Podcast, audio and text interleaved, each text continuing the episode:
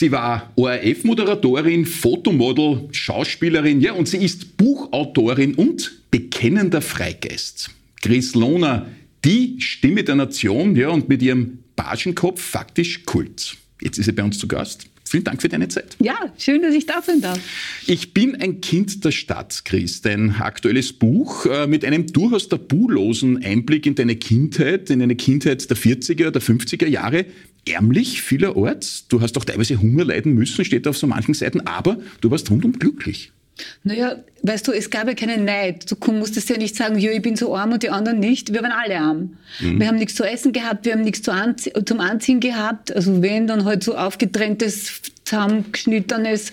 Wir haben nicht besonders warm gehabt. Meine Großmutter hat einen Ziegelstein im Backrohr aufgewärmt und in Zeitungspapier eingewickelt und ins Bett gelegt, weil es so kalt war. Wow. Also wir haben das, das war für uns alle gleich. Boom. Darum war das wurscht. Mhm. Und ich meine, es ist immer, heute sage ich immer noch, ich bestimme, wie es mir geht. Und das ist einfach so. Äh, jetzt, wo du das sagst, es ist sehr typisch. Das kommt gleich zu meiner nächsten Frage. Äh, da, dann, da lernt man dich ja auch kennen, indem du im Kindergarten zum Beispiel Probleme damit gehabt hast, dass nach dem angeordneten Mittagessen man quasi angeordnet schlafen gehen musste, quasi angeschafft, sie hinlegen auf diese Pritschen. Ich kenne das auch, mich hat das auch immer wahnsinnig beklemmt eigentlich. Ein bekennender Freigeist wie du wollte sich aber nichts anschaffen lassen. Nein, weil ich wollte dieses kollektive Schlafen und Essen hat mir überhaupt nicht gepasst. Ich habe so viel zu tun gehabt. Ich wollte malen und irgendwas tun und machen und basteln. Mhm. Und dann musste ich schlafen, wenn ich gar nicht müde war. Und das hat mir nicht getaugt. Meine Eltern haben mich ja dorthin gesteckt unter dem Motto, weil ich so ein schlimmes Kind war, dass ich vielleicht ein bisschen runterkomme. Von, äh, ja. Und äh, angeblich habe ich ein Kind gebissen und dann haben sie mich wieder herausgenommen. Und dann haben sie gesehen, okay, da wächst ein kleiner Freigeist heran. Und dann haben sie mich in Ruhe lassen. Das ist ja ein bisschen auch dein Markenzeichen geworden. Dann auch später in den 60ern, in den 70ern. Mhm. Wir kommen zu deiner Fotomodel-Karriere ja noch. Das interessiert mich dann schon sehr. Aber dieses selbstbestimmte Dasein sozusagen, das ist eigentlich dein Leben, oder? Ja, aber das sollte es doch für jeden sein. Ich kann doch nur mein Leben leben. Ich meine, mhm. wenn man immer da und über den Zaun schaut, lebt man das Leben von den anderen und vergisst sein eigenes. Mhm. Ist doch schade. Ja, sagt sich so einfach, aber du weißt, äh, manche ja. sehen das anders, ja? Naja, es kann schon sein, dass manche was anders sehen, aber mhm. ich stecke ja in meiner Haut und nicht die anderen, nicht? Das ist der Unterschied. Ich meine, mit 20 wirst du eh everybody's darling sein. Mhm. Nee, aber das legt sie bald, mhm. weil das kannst, das gibt's einfach nicht. Du musst einfach wissen, wo bin ich, wo ist meine Haltung, wo, wo stehe ich, wo will ich hin und dann eckst du halt an. Naja, und? Großartig, dieses immer, immer kämpferische, Chris. Äh, das war ja zum Beispiel auch zu bemerken, als du dich, wenn du dich zu politischen Themen zu Wort meldest, äh, zum Beispiel rund um Corona, du gemeint hast, ja, Genesene werden nicht gesehen. Oder sind ja nur 700.000. Eben, aber da war ja dein, deine Anmerkung, wir werden vergessen sozusagen. Ja, stimmt ja auch. Hm? Es wird ja jetzt auch schon wieder nichts. Ist ja nichts. Ich meine, ich war krank, drei Wochen furchtbar krank. Dann kriege ich für ein halbes Jahr die Bescheinigung, dass ich krank war. Nach dem halben Jahr, was bin ich dann? Nix habe irre hohe Antikörper. Mhm. Zuerst heißt, die sind wichtig, dann heißt plötzlich irgendwer sagt, nur die sind gar nicht wichtig, das zählt nicht. Dann frage ich mich, wieso muss ich dann einen Titer machen, wenn ich eine Zeckenimpfung habe, wird ja auch nachgeschaut, habe ich noch genug Stoff oder werde ich geimpft. Also es ist so ein Durcheinander und ich glaube, in Wahrheit kennt sich eh keiner so wirklich aus und darum sind wir jetzt da, wo wir sind. Ja, hinter vorgehaltener Hand sagt es dann eh jeder, dass er sich nicht wirklich auskennt, bis hin zu Ministerinnen und Ministern, muss man ganz offen sagen. Offiziell sagt es halt selten jemand. Ja, aber wieso? Ich meine, jeder merkt, jeder weiß es. Mhm. Es ist ja auch, ich meine, es ist auch klar, die Wissenschaft ist in Bewegung, die Forschung ist in Bewegung und niemand hat wirklich die Weisheit mit dem großen Löffel zu sich genommen. Mhm. Und da muss man sich heute halt ein bisschen anpassen. Und ich glaube, da, daher kommt auch diese Verunsicherung mhm. der Menschen, die sagen, ständig erzählt man mir das, dann erzählt man mir das, ich will ich nicht mehr. Nicht gut. Und man sollte auch ein Volk nicht spalten. Politiker sind nicht dazu da, ein Volk zu spalten in Geimpfte und Ungeimpfte. Ein, eine, die Politiker, eine Regierung hat die Aufgabe, ein Volk so zu führen, dass es in Harmonie miteinander leben kann. No, schaut aber nicht so aus, oder? Die kämpferische Chris Lohner, würde man ja, und wir kommen zu deinen vielen Jobs ja auch noch von einer Programmansagerin ja gar nicht vermuten, dass da so viel Eigendynamik und politische äh, Botschaft drinnen steckt. Etwa zum Beispiel auch, wie du gemeint hast, ähm, das ist schon sehr schlimm jetzt rund um Corona und die Entbehrungen sind durchaus groß, auch im Lockdown. Aber verglichen mit der Zeit in der Nachkriegsgeneration, wo es um Wiederaufbau gegangen ist, die Trümmerfrauen, all diese Probleme, ist es quasi gar nichts. Nein, man darf das überhaupt nicht vergleichen. Das ist eine ganz andere Zeit. Das, was ich immer sage, diese Pandemie erleben wir im Westen im Luxus, ja? Es gibt furchtbare Einzelschicksale und, und eine Familie mit zwei Kindern, die Homeschooling machen und die Eltern Homeoffice. Die haben meine ganze Sympathie, mhm. weil das ist sicher Horror. Mhm. Und es gibt Leute, die haben ihren Job verloren, die mussten ihr Geschäft aufgeben. Ja, alles schrecklich. Aber on the whole, im Ganzen, wir haben es warm, wir haben ein Dach über dem Kopf und wir haben zu essen. Schau nach Afrika, schau nach Asien, schau nach Südamerika. Mhm. Nix. In Äthiopien gibt es sicher keine Intensivstation im Spital. Ich weiß es nicht, aber ich kann es mir nicht vorstellen, nur am Land schon gar nicht. Also wir jammern dann manchmal schon auf höchstem Niveau. Und ich kann mir nicht vorstellen, dass jemand zum Beispiel in, im Sudan, irgendein junger Mensch sagt, ich will jetzt endlich wieder Party machen. Das kann ich mir nicht vorstellen. Also diese Dinge, man muss die Kirche im Dorf lassen. Das, das sind, Luxus, ich, sind Luxusprobleme. Ja, und, und um, um die Nachkriegszeit anzusprechen, mhm. das ist eine ganz andere Schiene. Es war eine Besatzung. Wir hatten vier Besatzungsmächte hier. Wir haben nicht gewusst, was wird. Verschwinden wir hinterm eisernen Vorhang? Bleiben wir da? Was geschieht mit uns? Da hat man nichts gewusst. Da war keine Perspektive. Jetzt weiß man ja, erstens einmal, irgendwann ist die Pandemie vorbei. Es gibt Impfungen, es gibt Lösungen und so weiter und so mhm. fort. Damals hat man nichts gewusst. Mhm. Wir haben nicht gewusst, wie es ausgeht. Die Grenze zwischen Niederösterreich und Oberösterreich ist die Fortsetzung des eisernen Vorhangs. Österreich wäre geteilt worden, wie zum Beispiel eben auch Deutschland und Niederösterreich, das Burgenland, Teile der Steiermark wären einfach quasi im Warschauer Pakt gewesen. Naja, bis zur Grenzt, kann man sagen, hätten wir hinterm eisernen Vorhang verschwinden können. Ja. Und da muss ich sagen, wir hatten großartige Politiker mhm. aller Couleur, die alle an einem Strang gezogen haben mhm. und mit wirklich mit Akribie, mit Charme muss man auch sagen und mit Humor und mit großem Know-how und großer Empathie auch untereinander und für die Besatzungsmächte wirklich diesen Staatsvertrag da oben. Und das darf man nicht vergessen. Und das sind so gestandene Politiker gewesen, wie ich sie mir immer wünschen würde. Und mit einer gewissen ehrlich. Trinkfestigkeit ausgestattet? Ja, klar. Fiegel hat in der Wachau, da gibt es einen Wein, glaube ich, Katzensprung oder Flohhaxen ja. oder was weiß ich, wie der heißt. Da, da, steht, das steht sogar im Museum der Wein, den der Fiegel getrunken hat mit den, mit den Alliierten. Da wurde halt ein bisschen die Tür zugesperrt und dann hat man sich's gegeben. Egal. Hm. Ich würde in dem Fall sagen, der Zweck heiligt die Mittel. Chris, kommen wir zu deinem Werdegang. Das ist schon sehr spannend. Nach der Matura im zarten Alter von 19 Jahren, 19, 18. 18, 1962 ist das gewesen, Kennedy, eine vollkommen andere Zeit. Du gehst in die USA, ein Jahr als Austauschschülerin, Studentin nix Internet, nix Handy, telefonieren wahrscheinlich auch kaum möglich. Du warst quasi wirklich weg in einer vollkommen anderen Welt. Das war sehr mutig. Na, das war spannend. Ich wollte immer alles wissen. Ich wollte wissen, wer lebt auf dieser Erde noch. Ich war immer neugierig, spannend. Ich fand alles spannend. Ich war immer neugierig als Kind schon. Ich wollte immer wissen, was geht. Mhm. Was in meiner Kindheit mir auch einige Watschen eingebracht hat, weil ich wissen wollte, wie was geht. Aber ich habe mit 61 maturiert und bin 61, hatte meine Matura gemacht und drei Tage später, ich hatte ein Stipendium vom American Field Service und bin dann drei Tage später nach Amerika geflogen mit einer viermotorigen Propellermaschine. Das kann man sich auch nicht mehr vorstellen stellen und wir mussten in Goose Bay in Kanada in einer Military Base landen, weil dir das Kerosin ausgegangen mhm. ist. Mhm. Und das war für mich dieses Jahr war für mich unglaublich prägend. Denn ich war das erste Mal von zu Hause weg. Ich habe zwar in einer Familie gewohnt, aber man führt sich in einer fremden Familie nicht so aus wie in der eigenen Familie. Also ich habe viel mehr Disziplin an den Tag legen müssen. Ich bin mit allen Farben der Welt in die Schule gegangen. Das hat meinen Horizont so erweitert, ich sehe bei einem Menschen nicht die Farbe.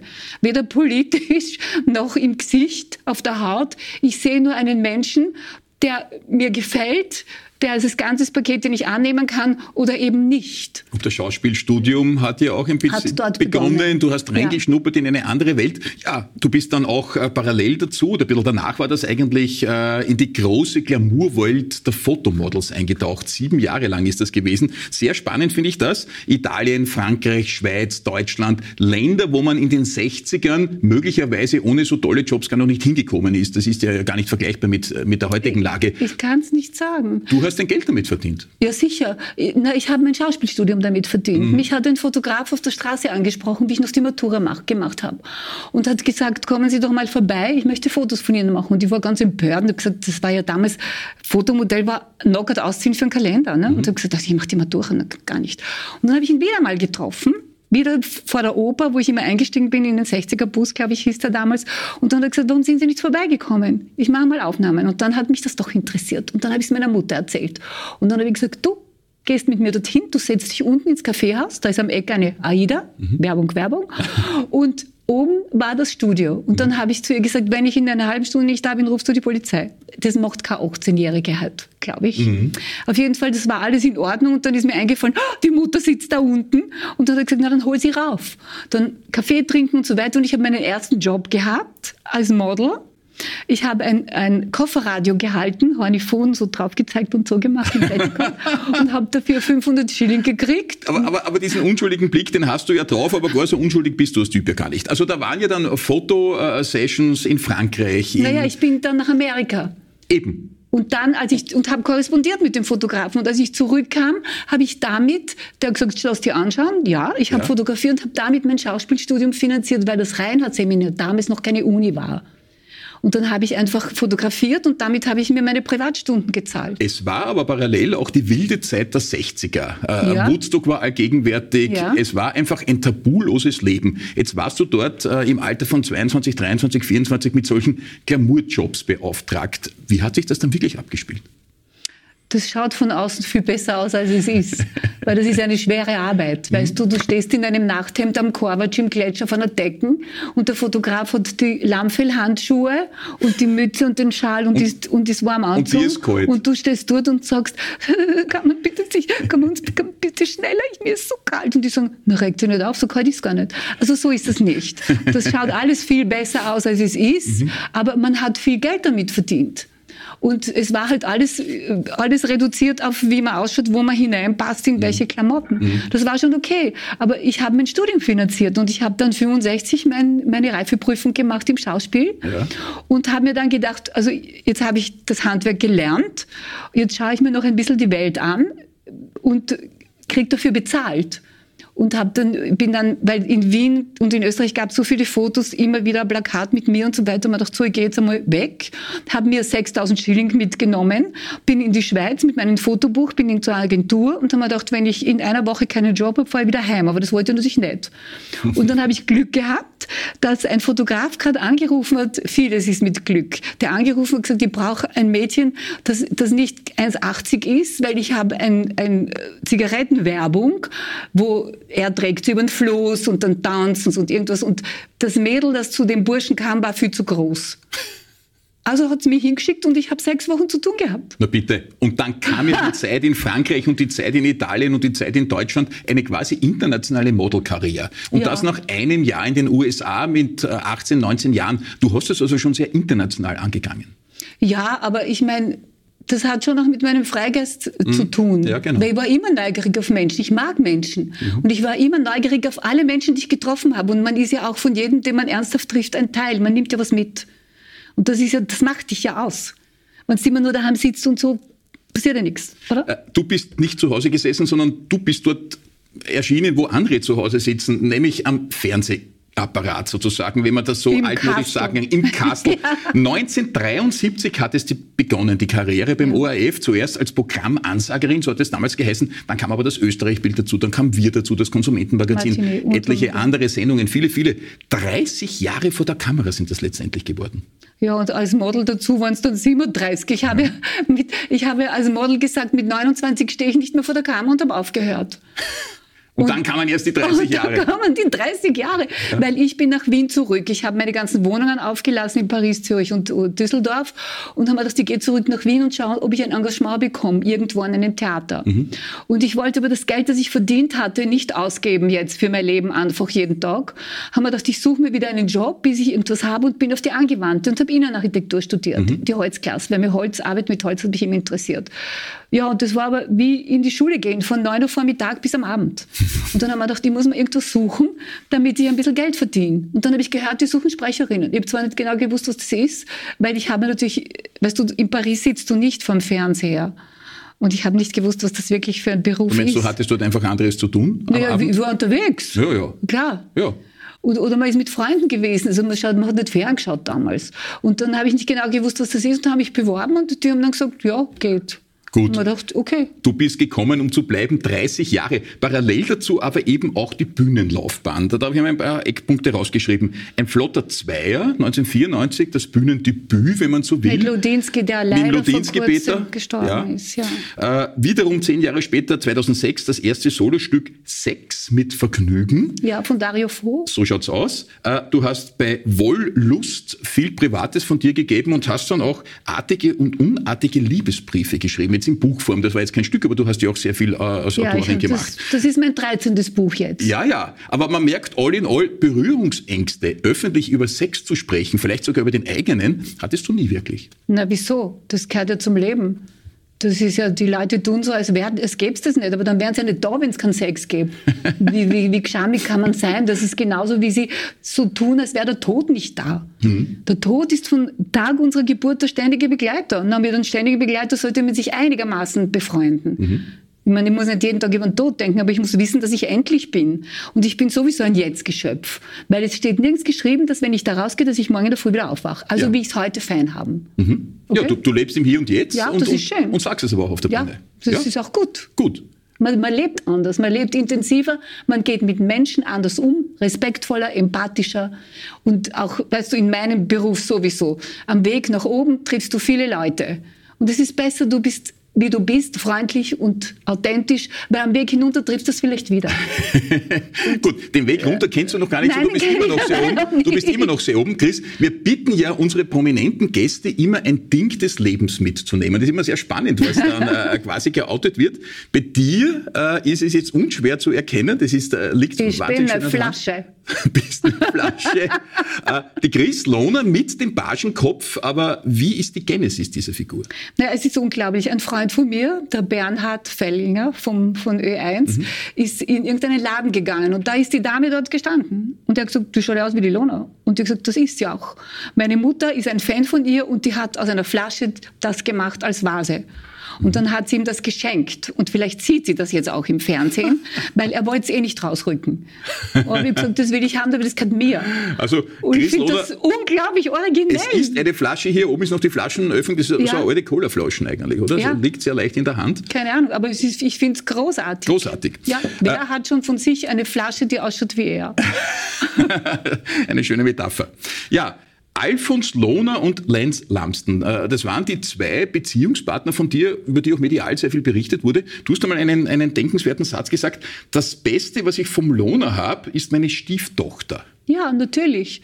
Weil da, wir haben uns nicht gekabelt oder irgendwas. Ich bin ja gut geschieden. Ja. Also nach wie vor. Und ich höre zu Weihnachten und zum Geburtstag. Also wir sind auch, wir haben einen Anwalt gemeinsam gehabt, weil ich bin der Meinung, wenn man ein intimes Leben miteinander geführt hat, muss man kultiviert auseinandergehen. Das kann nicht sein, dass ich einen halben Vorhang herunterreiße oder ihm eine Zehe abhacke oder irgendwas. Das finde ich also nicht sinnvoll.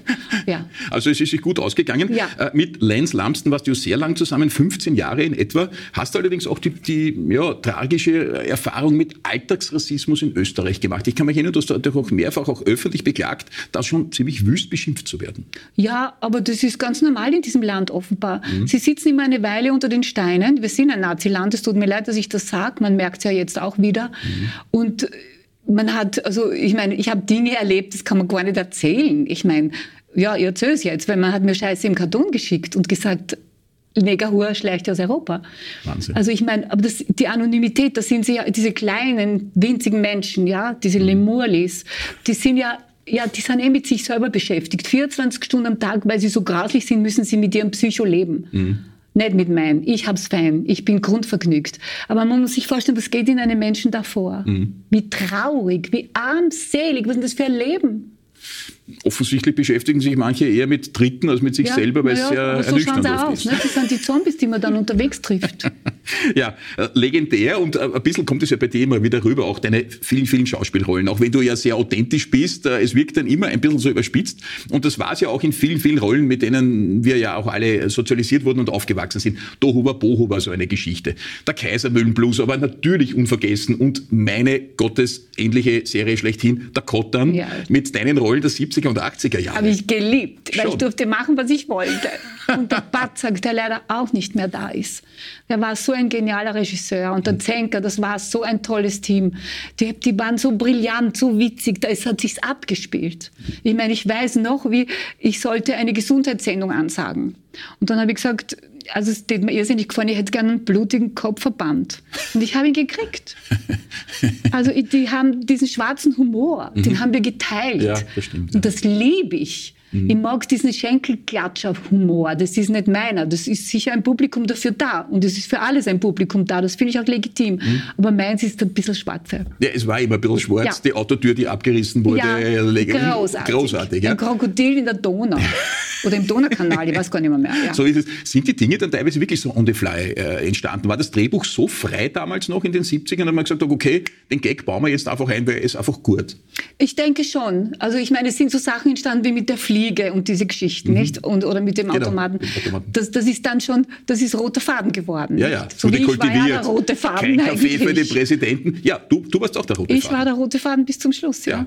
Das Ganze hatte ich ja wirklich zum Kult werden lassen. Wieder die seriöse Lady der Programmansage plötzlich diese Eigendynamik gewonnen hat und auf einmal äh, nicht sozusagen emotionslos seriös die Dinge gesagt hat, sondern in einer unglaublichen Akribie schräg war. Ja, aber ich war immer schräg. Und ich war auch bei meinen Ansagen schräg, weil ich habe zum Beispiel mir meine Ansagen selbst geschrieben. Mhm. Irgendwann habe ich gesagt, ich, ich, will mit meinen eigenen Worten das ansagen. Und ich habe, sagen habe ich nichts dürfen, aber ich konnte schon was zeigen. Ne? Ich konnte sagen, äh, Sie sehen jetzt Derrick und meins, wer singt und lacht. Das reicht ja, oder? Wirklich so? Also, na bumm. Das glaube ich, würde heute nicht mehr ausgehen. Oder? Nein, das glaube ich nicht. Aber ich habe eine gute Zeit erwischt. Ich habe ja auch einen super Chef gehabt, den, den äh, Lorenz, den Wolfgang Lorenz. Mhm. Und wenn ich irgendeinen Streich vorhatte, und ich hatte immer einige vor, habe ich gefragt, ob ich das darf. Und ich habe mich immer um den 1. April gerissen, weil da konnte man was tun. Und dann habe ich mal gesagt, also hatte, hatte ich auch was vor und dann habe ich gesagt, vielleicht erinnern sich die Leute noch dran, wo ich gesagt habe, also meine Damen und Herren, es, wir haben jetzt ein neues Format seit heute und das bedingt, dass Sie Ihren Fernseher hochkant stellen. ich dachte, das war im Kottern, diese Serie. Nein, das war, im, das war eine wirkliche war eine Ansage. Programmansage. Also das ist ja legendär gewesen, ja. Also so, aber da habe ich schon gefragt vorher. Oder es mussten alle das Licht abdrehen, weil wir im zentralen Maschinenraum ist, ist die, hat die Energie nachgelassen und da habe ich gebeten, dass man in ganz Österreich die Lichter abdreht und erst wieder am 2. April auftritt. Also so. Ja. Aha, schon aufgelöst dann auch. Ja, ja, Sonst sicher. sind die armen Menschen, die nein, nein. plötzlich um also 90 solche, Grad... solche Sachen durfte ich schon machen. Okay, na gut, das war eine das, andere Zeit. Ja, das ja, kann man sagen. Du, du, stehst aktuell wieder auf der Bühne, kannst es nicht lassen mit dem Toni von Monte Beton, ja. eine, eine, eine Kultband, eine Hälfte der beiden. Das ist der ja, er ist der Leadsänger. Er ist der Leadsänger, aber sie, sie bringen schon eine riesen Performance auf die Bühne. Äh, aber da merkt man wieder, du, du bist schon auch die Rampensau. Ja, natürlich. Es ist ein schieres Wort. Aber das gehört doch dazu. Ich brenne für meinen Beruf. Eh, eh. Ich brenne für ich meinen das Wort Beruf. sogar sehr cool. Ich liebe naja, das, das Wort ist nicht hübsch. aber das hat ein bisschen so was Raues. Sowas, ja, sowas. also ich liebe Publikum. Mhm. Also ich habe jetzt, wie ich auf der Bühne bei die Premiere hatte, nach langer Zeit wieder, aber ich habe voriges Jahr gespielt am Salzburger Landestheater. Bis zum 1. November haben sie uns abgedreht in Network. Aber ich habe zum Schluss auch gesagt, wie ich mich verbeugt habe, ich könnte jeden Einzelnen umarmen. Weil es ist so schön, wenn du ein Publikum hast wieder, das da ist, wo mhm. du was spürst, was du tust, wie das ankommt. Mhm das, äh, weißt du, die schönsten Dinge im Leben kannst du nicht kaufen. Ja, natürlich. Und dies, das kannst du nicht kaufen. Mhm. Du kannst dir Sex kaufen, aber nicht Liebe. Mhm. Nicht? Mhm. Und, und das ist das, was, was mich erfüllt. Du singst ja auch gemeinsam mit dem Toni? Zum Schluss singen wir gemeinsam, ja. ja. Naja, und? Wie ist das so? Ja, eh. Die Krise ist ein Wahnsinn. Ja, deine Stimme, du weißt, das ist omnipräsent. Du bist da faktisch eine öffentliche Frau dadurch. Erika Bluch, aber unlängst, das ist auch so eine Art öffentliche Frau, wird dann dauernd angesprochen auf den äh, André Heller oder, oder, oder auf ihre ja, auf schwierigen Beziehungen. Du bist auf die ÖBB angesprochen. Manche kennen ja deine Stimme möglicherweise besser als die ihrer eigenen Partnerin, äh, vor allem wenn sie Bahnfahrer äh, sind. Aber wenn es um die stille Chrislohner geht, die jetzt nicht durch die Lautsprecheranlagen tönt, die nicht aus dem Fernseher rausschaut, die nicht das Mannequin ist, das äh, auf der Bühne äh, performt oder Fotoaufnahmen macht, die wirklich stille Chris Lohner, ganz allein im Wald. Hm. Wie bist du dann? Entspannt. Entspannt. Ich liebe die Natur, da erhole ich mich gut, da geht's mir gut, bin ungeschminkt, habe irgendein Fetzengewand an, ja. mein Hundegewand, wie ich das nenne, wenn ich mit meinem Hund spazieren gehe. Ich liebe das. Mhm. Kannst du lange allein sein? Ich, ich lebe mehr allein in meinem Leben als mit jemand zusammen. Ich liebe es. Und wer immer sagt, wahrscheinlich sagt es, wer es allein ist, das stimmt nicht. Ich liebe es, weil es ist meine Unabhängigkeit. Mhm. Ich kann, wenn ich schreibe, bis 6 Uhr früh schreiben und keiner sagt, sind meine Hemden schon gebügelt und was gibt's zum Essen? Das passiert mir nicht. Ne? also, es ist lustig, äh, äh, weil wir von der Erika Blucher gesprochen haben. Die hat auch gesagt, sie hat eigentlich nie wirklich Zeit gehabt für ihre Männer, weil sie eben auch sehr auf sich selbst konzentriert war, diese Freiheit tun zu können, was man will, aufrechtzuerhalten. Ja.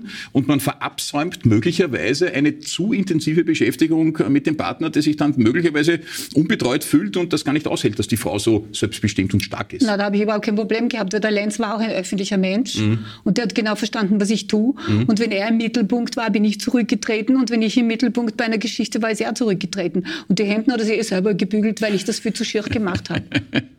Ja, du bist seit vielen Jahrzehnten für Licht für die Welt unterwegs. Äh, vielfach im Ausland, in Afrika etwa, Bolivien, aber auch Südamerika.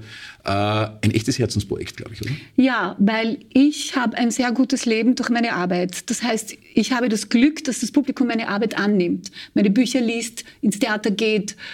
Und da finde ich, nur für mich, ich habe die Verpflichtung, etwas zurückzugeben, mhm. wenn ich kann. Mhm. Und das kann ich als, als Ehrenbotschafterin und so, weil ich da viel mehr aufstellen kann. Ich kann mehr Geld akquirieren. Ich habe meine Flüge auch immer selber bezahlt.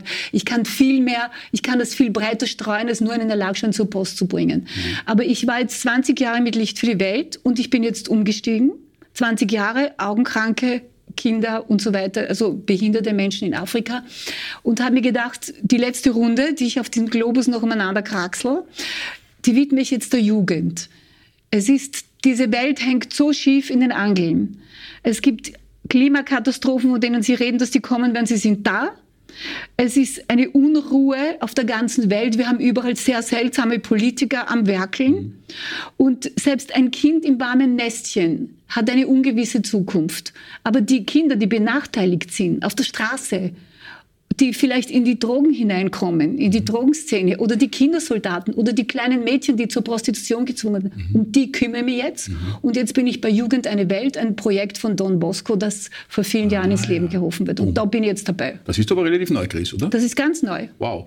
Und da bin ich nächstes Jahr wahrscheinlich in Sierra Leone. Mhm und nehme mir natürlich Journalisten mit, mhm. weil ich ja will, dass die Menschen, die mhm. hier etwas spenden, sehen, was mit ihrem Geld geschieht. Und damit mhm. stehe ich mit meinem Namen, da stehe ich dafür. Eine wahrhaft engagierte, wirklich öffentliche Frau, Respekt vor dem, wie du im Leben stehst und die Energie, die du hast. Ja, was soll, wenn ich so viel Energie habe, muss ich damit was tun. Ja, man ja. merkt es eh, sie muss raus bei dir in unterschiedlichste ja, Projekte, auf der Bühne und für Hilfsprojekte. Ja, muss. Chris Lohner, vielen Dank für den Besuch im Stadtgespräch. Gern, schön, danke, dass ich da gewesen bin.